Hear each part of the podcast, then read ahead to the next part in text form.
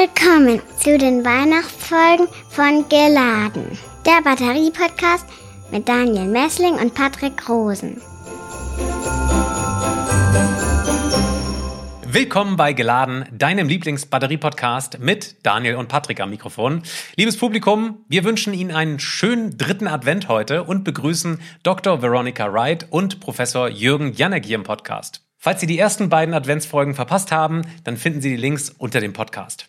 Herr Janek, in den USA hat das riesige Subventionspaket Inflation Reduction Act Bewegung in die Entwicklung grüner Technologien gebracht. Was bedeutet denn jetzt dieser IRA ganz konkret für die Batterieherstellung und auch für die E-Mobilität?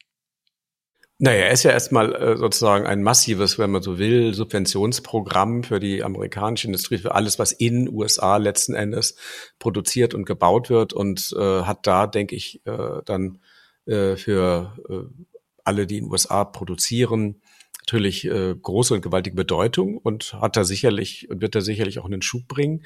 Ist im Gegenzug natürlich dann auch ein Problem für, äh, insbesondere auch für europäische äh, Firmen. Und äh, ich weiß, dass das hier auch in Deutschland natürlich sehr, sehr kritisch diskutiert wird, ähm, auch in Europa kritisch diskutiert wird. Die Franzosen über einen eigenen Inflation Reduction Act nachdenken, äh, dann die Europa nachzieht. Also äh, ist es erstmal massive Subventionen und da muss man sagen, na gut, ähm, es gibt zumindest möglicherweise Verschiebungen, äh, aber es kann, das wird man sehen, ob es das wirklich tut, aber es kann natürlich tatsächlich äh, CO2 äh, neutrale Technologien weiter voranbringen, aber vor allen Dingen dann eben halt amerikanische Firmen massiv voranbringen oder beziehungsweise Firmen, die eben halt auch in USA produzieren. Und da ist damit natürlich für uns in Europa tendenziell erstmal ein Problem. Ja, wir haben auch hier im Podcast mit Herrn Heimes gesprochen, mit Sven Bauer von der BMZ Group, auch Volkswagen. Und da schaut man schon darauf, dass äh, ander, andererorts vielleicht äh, die Bedingungen ein bisschen besser sind, äh, Batterien zu produzieren. Hier in Deutschland äh, kann man ja trotzdem auch feststellen, da ist ein regelrechter Boom ausgebrochen, jetzt nicht bei Batterien, aber bei privaten PV-Anlagen und Heimspeichern beispielsweise.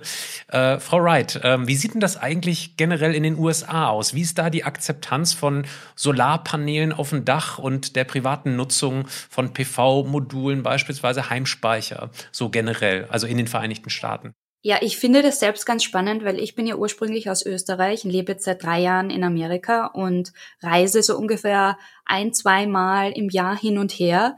Und wirklich, ich war jetzt vor ein paar Wochen nach einem Jahr jetzt wieder in Österreich und ich muss sagen, ich kann es nur so bestätigen. Also selbst wirklich in Regionen, ähm, wie dem Mölltal, wo meine, wo meine Oma beheimatet ist, in Kärnten. Es sind unglaublich viele Solaranlagen auf allen Häusern.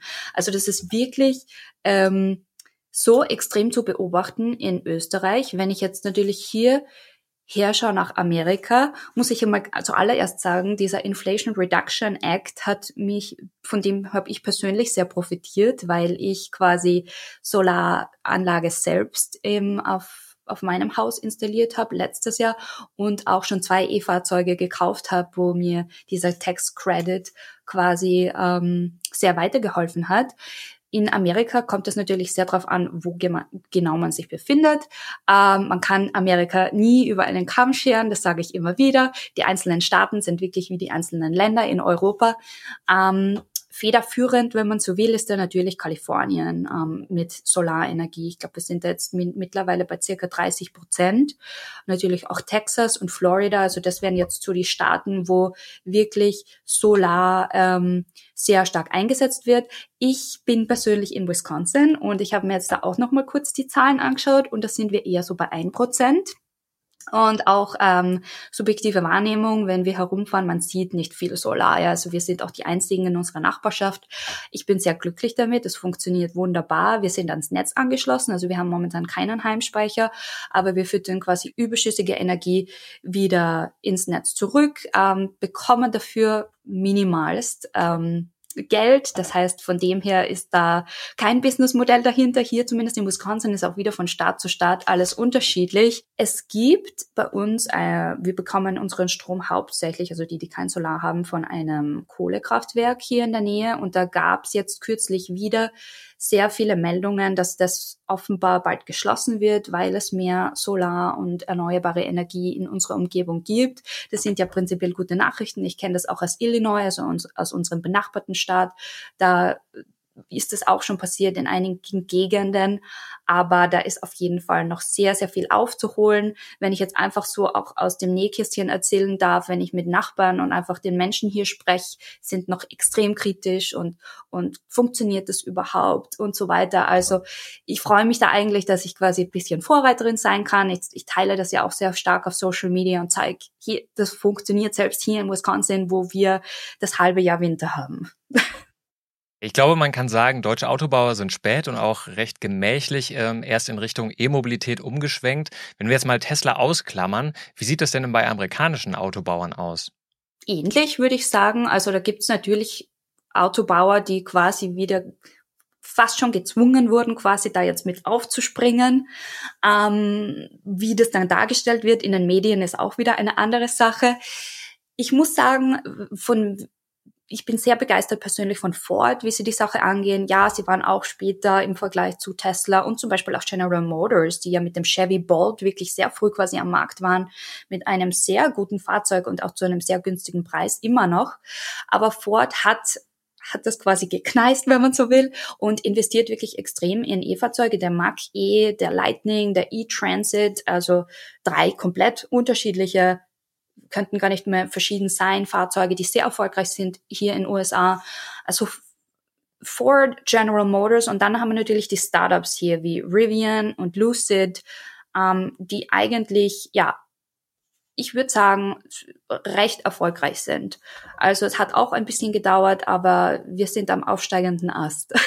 Ja, das ist schön zu hören, weil man ja auch durchaus, gerade was Ford betrifft, auch in den letzten Wochen und Monaten mal so ein bisschen Störfeuer wahrgenommen hat. Da gibt's offensichtlich ein bisschen Produktionsprobleme von Elektroautos. Ganz grundsätzlich, wenn man sich mal ähm, auf YouTube den einen oder anderen Kanal anschaut, dann äh, ist offenbar noch ein Riesenproblem, dass auf dem Land, also sozusagen in den Square States, in den sozusagen ähm, Kontinentalamerika, dass es dort ein sehr schwaches Ladenetz generell gibt. Nehmen Sie das auch so wahr, diesen hohen Unterschied zwischen den Küsten und dem kontinentalen Amerika, wo es vielleicht weniger Ladesäulen gibt?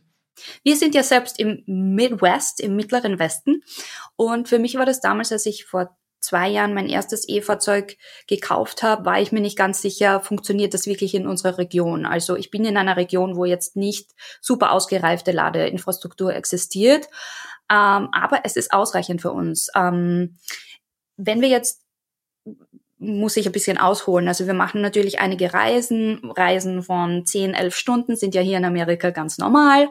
Kommt aber jetzt darauf an, wo man wirklich hin unterwegs ist. Wir könnten zum Beispiel von uns aus gesehen in Milwaukee nicht weiter in den Norden fahren, weil irgendwo ist das Ladenetz dann einfach nicht mehr da. Ähm, es gibt zwar, also ich rede jetzt vom Schnellladenetz und wirklich, wenn man einen Roadtrip macht, dann, dann möchte man sich ja quasi darauf verlassen können. Also es gibt extreme regionale Unterschiede. Ich würde sagen, die Städte, da passt es schon alles ganz gut. Ähm, wie, kommt, wie gesagt, auch wieder auf die Staaten drauf an. Es gibt auch quasi im Mittleren Westen mehrere Staaten, die haben sich jetzt quasi zusammengetan. Michigan, Illinois, Wisconsin, wo wir beheimatet sind und wirklich fördern ein gemeinsames Ladenetz. Also es passiert wirklich sehr viel. Es wird investiert. Ähm, ja, so, so weiter Stand, würde ich sagen. In Wisconsin, wieder um ein bisschen auf die Zahlen zu kommen, sind wir momentan bei ein Prozent Anteil an E-Fahrzeugen. Aber dafür muss man auch wieder sagen, es funktioniert. Man kommt von A nach B. Vielen Dank für diesen Einblick. Ähm, Liebes Publikum, ich gebe Ihnen mal ein paar Namen. East Penn Manufacturing, SK Battery America oder Clarius Advanced Solutions. Das sind alles Namen von US-Batterieherstellern, die Sie wahrscheinlich noch nicht gehört haben. Äh, Herr Janek, trauen Sie denn abgesehen von Tesla auch US-Herstellern perspektivisch eine ähnliche Innovationskraft zu wie den asiatischen Produzenten? Grundsätzlich ja. Also es kommt immer darauf an, dass es äh, wirklich eine gute Idee gibt, die sich am Ende auch tatsächlich am Markt durchsetzt. Aber grundsätzlich ja. Und ich glaube, wir sehen ja, dass sowieso äh, in den USA ist ja eben halt einfach immer äh, diese unglaublich starke, ja, diesen Willen und äh, dann auch das Geld zur Innovation gibt. Das heißt also aus äh, von Startups, äh, auch die großen Firmen, die natürlich dann äh, sich weiterentwickeln. Aber ähm, natürlich, wir haben in Asien, das ist der Vorteil, natürlich mittlerweile einige sehr, sehr große Produzenten, die äh, also auch diese ganze könnte man sagen, ja, elendige Arbeit auf der Ebene, also von der, von der, von das Hochskalieren einfach bewältigt haben und exakt wissen, worauf es ankommt, wenn man sozusagen von einer Idee bis hin zu einer Zelle und einer, einer großen Batterie kommen will. Äh, da ist einfach ein Vorteil. Das sieht man jetzt natürlich auch zum Beispiel bei der Natrium-Ionen-Batterie. Also die Natrium-Ionen-Batterie, die jetzt, ja, können wir sagen, eigentlich äh, wieder von der Zellchemie ihren Ursprung äh, schon auch äh, in Europa und in USA hat, zum Teil in Frankreich. Ähm, das ist natürlich jetzt in den letzten Jahren massiv in China aufgegriffen worden, äh, an Universitäten massiv vorangetragen, getrieben worden, auch in Frankreich. Äh, und wir sehen jetzt die ersten Produkte. Da sind es dann natürlich auch die großen Firmen, die einfach einfach unglaublich viel Geld auch haben und Menschen, äh, das voranzutreiben. Also es ist halt ein bisschen der Wettbewerb, denke ich natürlich, ne, zwischen großen Einheiten, die eine klare, die einfach große Schlagkraft haben und ja, den, den Ideen, die sozusagen aus der Grasnarbe kommen. Zutrauen tue ich das. Am Ende entscheidet natürlich immer irgendwie auch der Markt äh, und die Marktmacht. Also und die Kosten. Das ist dann der Wettbewerb, den wir auch heute sehen. Ne?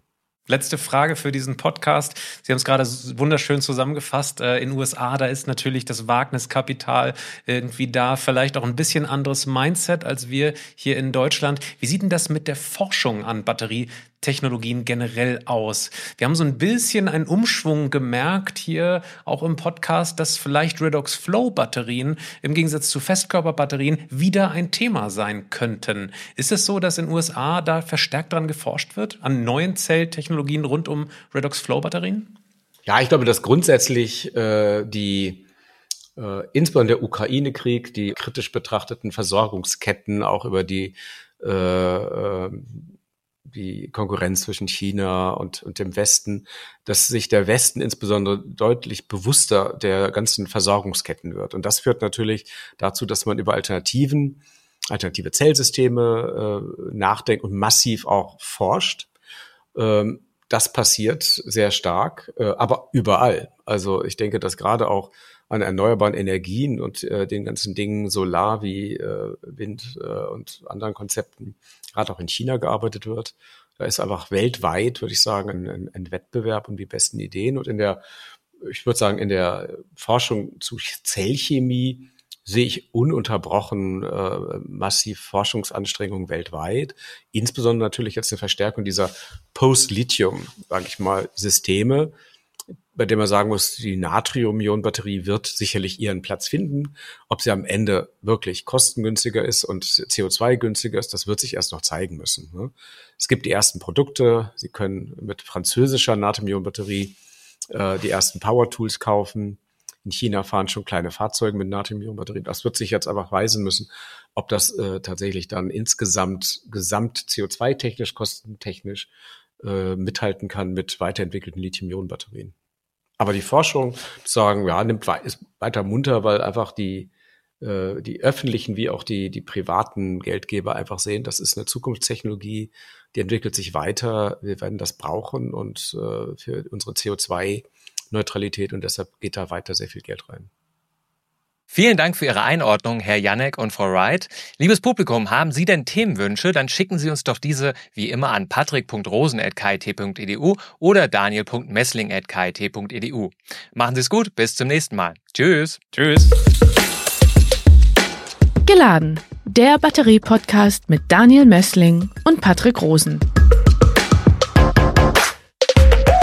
Dieser Podcast wird produziert vom Helmholtz-Institut Ulm dem Exzellenzcluster Polis und Celeste, dem Center for Electrochemical Energy Storage Ulm und Karlsruhe, einer Forschungsplattform des Karlsruher Instituts für Technologie und der Universität Ulm. Außerdem unterstützen diesen Podcast das Zentrum für Sonnenenergie und Wasserstoffforschung Baden-Württemberg und das Deutsche Zentrum für Luft- und Raumfahrt.